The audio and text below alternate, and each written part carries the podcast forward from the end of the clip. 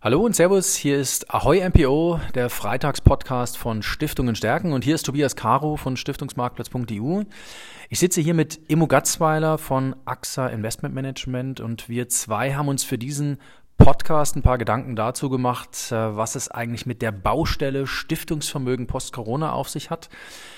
Wir haben eine neue Gemengelage. Ich finde zumindest, dass es eine neue Gemengelage ist. Ähm, die Welt ist eine andere als vor drei Monaten, auch und vor allem an den Kapitalmärkten. Wir sehen zwar, dass sich die Märkte erholen, aber trotzdem vom Gefühl her ist es eine andere Welt, Herr Gatzweiler. Ähm, wie würden Sie die aktuelle Gemengelage an den Märkten beurteilen? Wie haben Sie den Corona-Crash wahrgenommen, aufgenommen? War es ein Crash, was wir gesehen haben im März? Ja, herzlich willkommen auch von meiner Seite. Ja, also ein Crash äh, war es auf jeden Fall. Ich glaube, es gab in der Historie nichts Vergleichbares, äh, wo so schnell die Märkte über jegliche Anlageklassen abverkauft wurden. Ich glaube, man muss von einem wirklichen Crash sprechen. So habe ich ihn auch erlebt. Ich kann mich noch äh, an die Anfänge meiner Tätigkeiten im Jahr 2008 an die Lehman-Krise gut erinnern. Auch da saßen wir abends äh, teilweise fassungslos an den Schirmen, aber ähm, äh, ich würde sagen, das hat jetzt an Schnelligkeit auch selbst die damalige Zeit äh, nochmal übertroffen. Mhm. Und wenn wir jetzt mal versuchen, wir, wir können es wirklich, glaube ich, an der Stelle erstmal nur versuchen, so die eine oder andere Lehre zu ziehen. Ähm, das Thema Niedrigzins, Nullzins ist kann man sagen, zementiert für die nächsten fünf, zehn Jahre. Sehen Sie es ähnlich oder haben Sie eine ganz andere Meinung dazu? Nein, das ist auch unsere äh, Meinung. Wir sehen äh, aktuell nicht, wie man eine historische Normalisierung äh, wieder in den kommenden Jahren hinbekommen könnte. Ähm, die Amerikaner haben es ja versucht, mit einigen Trippelschrittchen wieder langsam in die Normalisierung zu kommen. Und Sie haben jetzt auch die Diskussionen der letzten Tage mitbekommen. Äh, man ist jetzt auch da schon wieder so weit, dass man Negativzinsen diskutiert. Also auf Staatsanleihenebene wird uns äh, die Nullzinspolitik die kommenden Jahre weiter noch begleiten. Wie schaut es bei der Dividende aus? Man hört jetzt, dass Dividenden ausfallen, aber mehr bei uns, also in Deutschland vor allem äh, und ein Stück weit in Europa, weniger in den USA. Stiftungen suchen ja nach ordentlichen Erträgen. Wenn jetzt die Anleihe, ich will nicht sagen weitestgehend ausfällt, aber doch ein gutes Stück ausfällt, Dividendenzahlungen als zweites Standbein, so ein bisschen im Feuer, oder? Bin ich bei Ihnen. Ähm, Dividenden sind natürlich gerade in den Branchen, die aktuell hart getroffen sind. Ich nenne mal ähm, Energie, wo es äh, im Grunde seit äh, Dekaden äh, keine Dividendenkürzung gegeben hat. Da haben wir jetzt die ersten Firmen gehört, die dort jetzt auch mal anfangen zu kürzen. Automobilbranche äh, leidet jetzt äh, stark unter der aktuellen Situation. Ähm, da muss man genau äh, hingucken. Es wird Dividendenkürzungen geben. Nichtsdestotrotz sind ja auch Kurse in der Breite zurückgekommen. Mhm. Das heißt, äh, wenn Sie die Dividende um 10, 20 Prozent kürzen und der Kurs ist 20 Prozent gekommen, würde mhm. ja die Dividendenrendite konstant bleiben. Ja? Und äh, von daher sehen wir jetzt nicht äh, in der Breite ein komplettes Ausfallen der Marktdividende. Mhm. Was ich für mich ähm, auch mitgenommen habe und was für Stiftungen, glaube ich, die wichtige Info ist, ähm, es reicht heute, glaube ich, nicht mehr aus, nur zum Beispiel deutsche Staatsanleihen, deutsche Aktien zu haben, sondern man muss nach diesem Corona-Crash seine Kapitalanlage deutlich internationaler denken. Bin ich da auf dem Holzweg?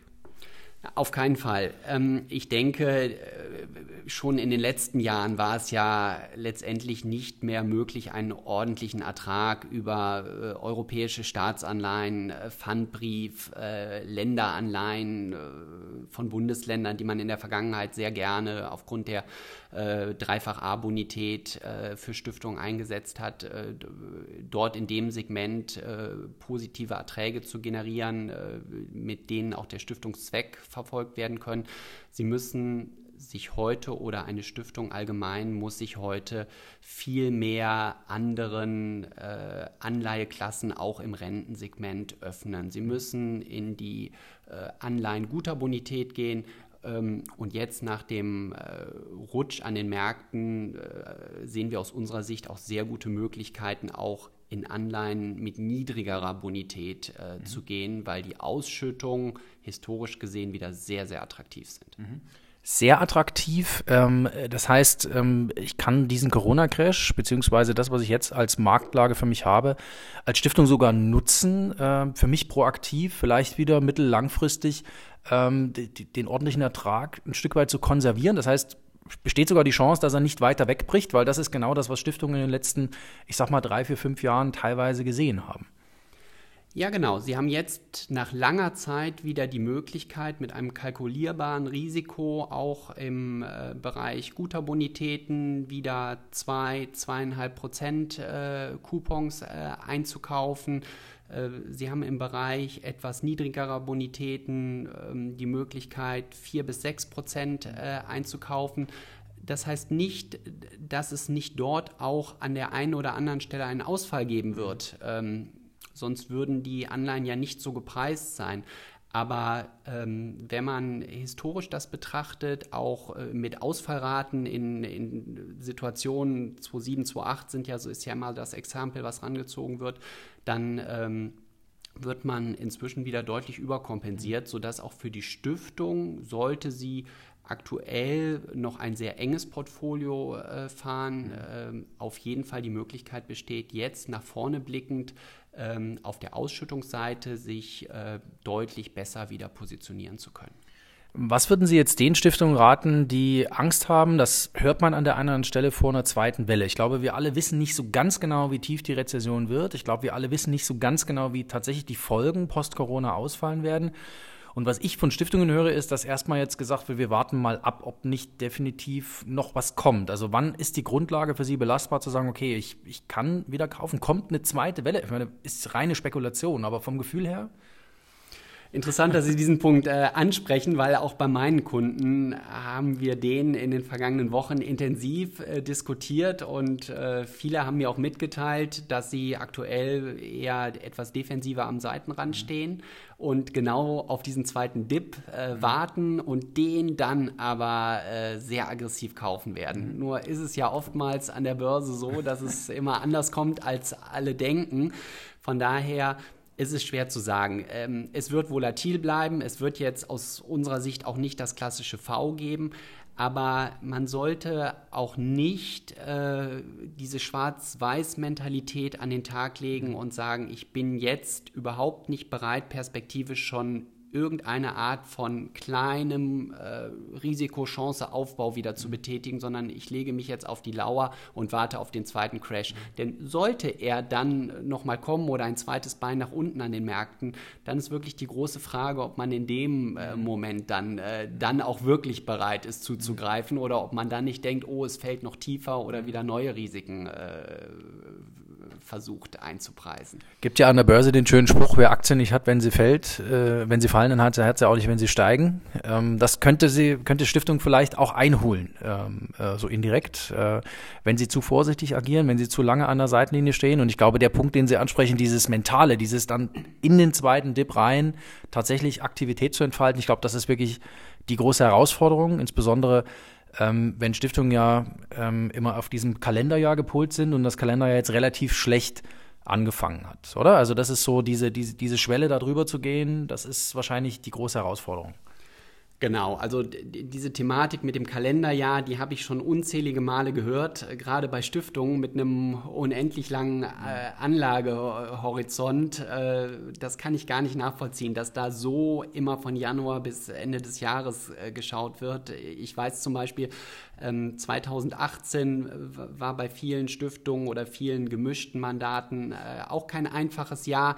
Hätte man das Jahr von Februar, März bis Februar, März gehabt, wären alle im Plus gelaufen äh, gewesen. Ja, also da, da ging es ja auch Ende des Jahres nochmal dieser Rutsch, der dann viele Depots ins Negative gezogen hat.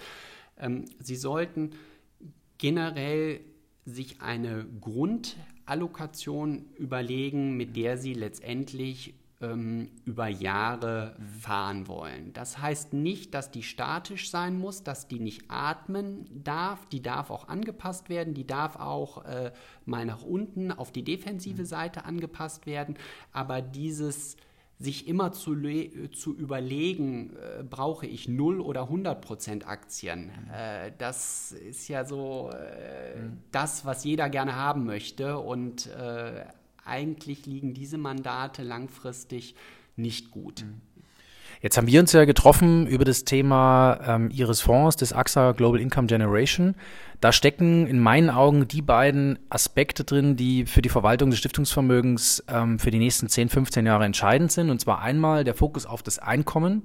Also zu sagen, ähm, ich brauche ordentliche Erträge und diese Erträge hole ich mir nicht nur aus Aktien und Anleihen, sondern aus nochmal mehr Quellen. Das ist das eine. Und das andere ist, und das hat mit den Quellen zur Gänze zu tun, ich muss dafür ein Stück weit globaler mich aufstellen. Stiftungen haben in meinen Augen häufig immer noch den Home Bias, wie es so schön heißt. Das heißt, sie sind ein bisschen in Deutschland, Europa ähm, angelegt. Das sieht man auch in vielen Stiftungsfonds. Dort sind in der Regel Bundesanleihen, deutsche Bundesanleihen, deutsche Emittenten ähm, die stärksten.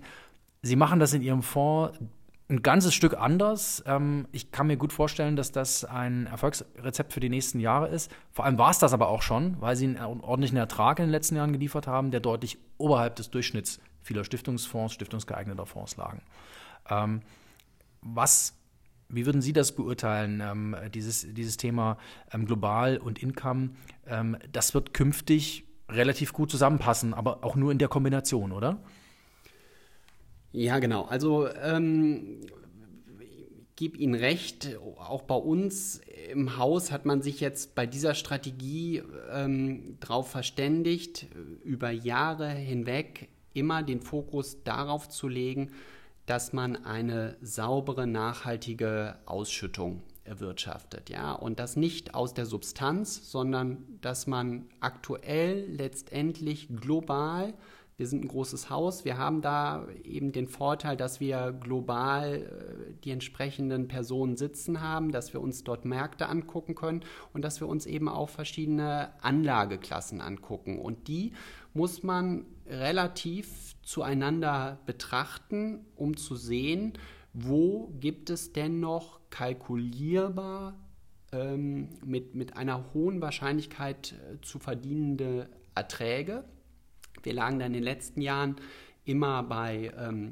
5% Ertrag mhm. im Fonds. Auch das dem Niedrigzinsumfeld äh, geschuldet. Letztendlich hat man etwas äh, zurücknehmen müssen, sodass wir aktuell mit zweieinhalb kalkulieren. Mhm. Ähm, Fondsmanagement hat mir jetzt als Vorbereitung auf unser kurzes Gespräch schon wieder zugerufen, dass es eher schon wieder darüber geht mhm. aufgrund mhm. der Rückgänge und äh, der dadurch jetzt äh, wieder etwas höher vorhandenen mhm. Ausschüttung. Aber um es auf den Punkt zu bringen, Sie können das nicht erreichen, wenn Sie sich nur Deutschland, Europa, Staatsanleihen oder maximal noch Unternehmensanleihen mit einem A oder einem, mhm. einem Doppel-A-Rating äh, mhm. anschauen. Sie müssen da schon flexibler agieren. Mhm. Ähm, Wäre jetzt auch so meine Einschätzung gewesen. Äh, man, man denkt ja immer, das, das hört man immer, dass äh, ja zwei, drei Prozent gar nicht mehr möglich sind. Sie sind möglich, aber nicht mit dem Besteck, was bisher ausgepackt wurde, wie Sie es gerade gesagt haben, deutsche Anleihen, äh, von mir aus noch europäische Anleihen, da kriege ich einfach nicht mehr den Coupon her. Ähm, wenn Sie jetzt äh, einer Stiftung ähm, eine Idee an die Hand geben wollen, ähm, wie sie sich sagen wir, ihrer Portfolioallokation ein Stückchen nähert. Also wie sie sagt, okay, vielleicht so zwei, drei Hinweise, ähm, wo man erkennen kann, okay, hier müsste tendenziell was gemacht werden. Wir haben uns über die Voranlage getroffen. Ich glaube, wir sind uns einig, dass Fonds der richtige Weg sind, Kapitalanlage in der Stiftung zu delegieren. Ähm, aber wenn ich jetzt eine Stiftung bin und gucke mir mein Portfolio an, da sind bestimmt zwei, drei Kennzeichen, wo Sie sagen würden, also eigentlich müsste da dringend was ähm, gemacht werden. Vielleicht haben Sie da so ein, zwei Hinweise. Also aus meiner Erfahrung heraus äh, würde ich immer als erstes mir die Frage stellen, was bin ich denn bereit an schwa temporärer Schwankung mhm. zu akzeptieren? Weil ich immer wieder festgestellt habe, es wird zu sehr Richtung äh, Rendite, Ausschüttung äh, geschaut. Man überlegt, braucht man 2%, 3%, 4%. Mhm Das ist alles auch eine, äh, ja, das sind Größenordnungen, ähm, die muss man sich auch äh, überlegen, wo man hin will, wie viel ordentlicher Ertrag brauche ich auch für den Stiftungszweck. Aber ganz wichtig ist auch die Risikomanagementseite. Wie viel kann ich denn oder bin ich bereit, temporär äh, an Schwankungen ähm, hinzunehmen, dass ich auch mit der Allokation weiterhin noch äh, gut schlafen kann. Mhm. Ja, und da sehe ich oftmals die, die Gefahr, ähm, dass man sich dort zu wenig mit auseinandersetzt. Ähm, ich glaube, viele Investoren unterschätzen auch ihre Risikobereitschaft, mhm. äh, sagen dann vorher, ja, 10% wäre für mich kein Problem. Wenn es dann so einen Rutsch gibt und man ist minus 6, minus 7% mit einem gemischten defensiven Portfolio, dann ist es auf einmal doch mhm. viel. Mhm. Also über die Schiene kommt, dann zu überlegen, was brauche ich denn als realistischem, ordentlichen Ertrag ähm, und vor allen Dingen ähm, dort sich schon den Grundgegebenheiten anzupassen. Äh, ich habe auch da wieder äh, oftmals selbst, äh,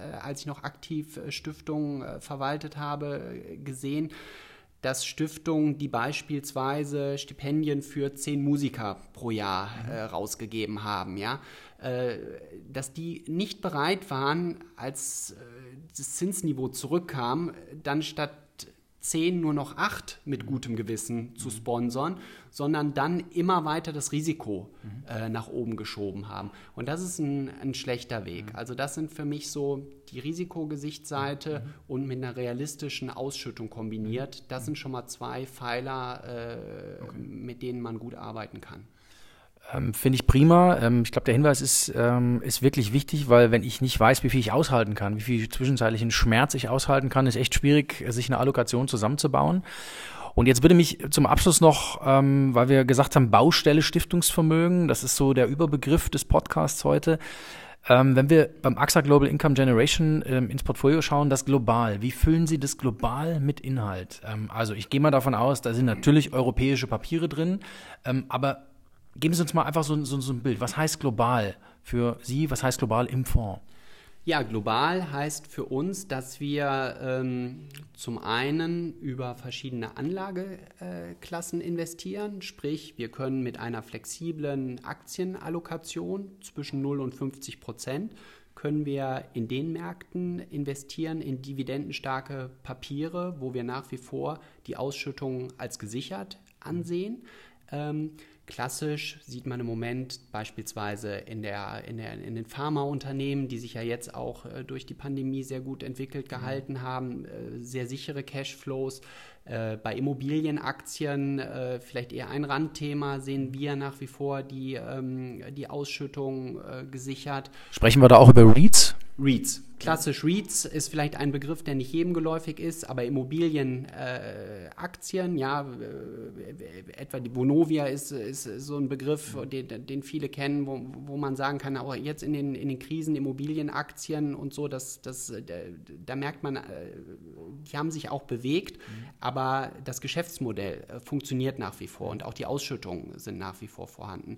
Und wenn wir dann mal klassisch in den Anleihenbereich äh, gehen, ja, da äh, sind wir jetzt auch wieder äh, zunehmend äh, bereit, äh, Cash-Positionen, die wir uns aufgebaut hatten, in dem Bereich äh, Anleihen mit guter Bonität zu investieren, dort zu gucken, wo bekomme ich meine 2, 3 äh, mhm. Prozent. Das kann in Europa sein, das kann in den USA sein, ähm, aber auch beispielsweise mal die eine oder andere Anleihe aus den Emerging Markets die werden dann auch so sehr schnell als ein homogener, ich nenne es jetzt mal Haufen, äh, oftmals gesehen, dass es dort äh, individuelle äh, Firmen gibt, die äh, für lokale Märkte äh, nachhaltige Produkte mhm. produzieren, die im täglichen Leben enorm nachgefragt werden. Äh, Verbrauchsgüter klassisch, ja. Äh, dort bekommen mhm. sie 5, 6 Prozent Zins zum Teil mit enorm äh, belastbaren Geschäftsmodellen. Ja? Und das sind Dinge, die wir uns angucken. Oder die supranationalen Emittenten, äh, was man immer hört, ne? zum Beispiel Asiatische Entwicklungsbank, ähm, äh, spannend äh, zumindest an der Stelle, ähm, was man auch in den Fonds, die deutlich die globaler sich aufstellen, immer wieder sieht. Ähm, die letzte Frage ähm, vielleicht noch, ähm, wir, wir haben uns habe ich in der Mitte des, äh, unseres Gesprächs gesagt, wir haben uns über das Thema Fonds getroffen. Ähm, was glauben Sie, was ist das stärkste Argument, warum eine Stiftung in Fonds investieren sollte? Für mich ist es, dass das, was Sie mir gerade erklärt haben, für einen normalen, in Anführungsstrichen, Stiftungsvorstand, und das soll überhaupt nicht anmaßend klingen, Stiftungsvorstand, Leiter Finanzen eigentlich kaum noch möglich ist, das in dieser Komplexität ähm, so zusammenzubauen, dass es funktioniert. Es muss ja funktionieren. Ähm, das ist für mich, glaube ich, das stärkste Argument zu sagen, ich delegiere meine Kapitalanlage an Fonds. Ich baue mir ein Fondsportfolio zusammen, wo die einzelnen Bausteine bestimmte Stile mitbringen, wo sie unterschiedliche Höhen, unterschiedliche Ausschüttungsquellen mitbringen und dann baue ich mir ein Portfolio zusammen, was entsprechend meines Anlageziels funktioniert. So, das wäre jetzt mal mein Argument pro Fondsanlage. Was ist denn Ihr Argument pro Fondsanlage? Und bitte sagen Sie jetzt nicht, dass, dass Sie verstehen. Nein, ich glaube, ähm, für viele Stiftungen ist das äh, Wegdelegieren an einen oder mehrere Fondsmanager, die über Jahre mit einer äh, guten Historie gezeigt haben, dass das Risikomanagement ähm, funktioniert, dass sie in gewissen Phasen auch äh, bewiesen haben, dass das, was man in den netten Präsentationen immer lesen kann, dass das auch wirklich so eingetreten hat, dass sie das auch leben, dass das auch funktioniert. Und Sie sprachen die Vielzahl von möglichen Investitionsmöglichkeiten an. Ähm, ich denke mal an Stiftungen, die eventuell mehrere hunderttausend als Stiftungsvermögen haben oder vielleicht eine Million, jetzt nicht gleich 100 Millionen. So ist ja der, Großteil der Stiftungen in, in Deutschland aufgestellt. Ähm, dann ist es kein wirklich gut diversifiziertes Portfolio, wenn Sie drei Anleihen äh, kaufen und vielleicht noch fünf europäische Aktientitel oder zehn. Wenn dort mal an einer Stelle ein Treffer passiert und Ihnen mal irgendwo eine Anleihe, gerade im Anleihensegment, habe ich da immer wieder enorme Klumpen in der Vergangenheit gesehen, einmal ein Unternehmen durchrutschen sollte, dann gefährden Sie das Stiftungsvermögen über Jahre sollten Sie auf eine Fondslösung ähm, ausweichen, die ihnen vielleicht, die sie vielleicht ein halbes, ein Dreiviertel, ein Prozent äh, Verwaltungsmanagementgebühren im Jahr kosten, dann kaufen sie sich aber in 100, 150, 200 Papiere ein. Ähm, mit äh, dort nachgelagert äh, Handelsabteilungen, die, die auf ganz anderen Preisniveaus äh, Papiere bekommen, Papiere wieder verkaufen können, ja, viel effizienter mit, mit sehr günstigen Transaktionskosten hantieren, so dass der, der klassische Stiftungsvorstand kann besser schlafen, er hat ein diversifizierteres mhm. ähm, Portfolio und mit Sicherheit nicht irgendwo versteckt den einen Klumpen, mhm. der über Nacht äh, äh, mal äh, explodieren kann. Mhm. Äh, was keiner wünscht, aber was immer wieder vorkommt, das hat so ein diversifiziertes Portfolio mit ganz großer Wahrscheinlichkeit nicht. Mhm. Vielen Dank. Es ist ja, gibt ja auch das Diversifikationsgebot, dem Stiftungen folgen müssen, neben dem Spekulationsverbot. Ähm, ich kann das sehr gut nachzeichnen. Jetzt äh, schauen wir, dass wir die Botschaft in die Stiftungslandschaft tragen. Immo Gatzweiler von AXA Investment Management, vielen Dank für das Gespräch. Ich habe mich sehr gefreut, dass es äh, heute hier geklappt hat. Und äh, das war Ahoy MPO, der Freitagspodcast von Stiftung Stärken. Folgen Sie uns gerne auf www.stiftungenstärken.de. Tschüss und auf bald, Ihr Tobias Caro.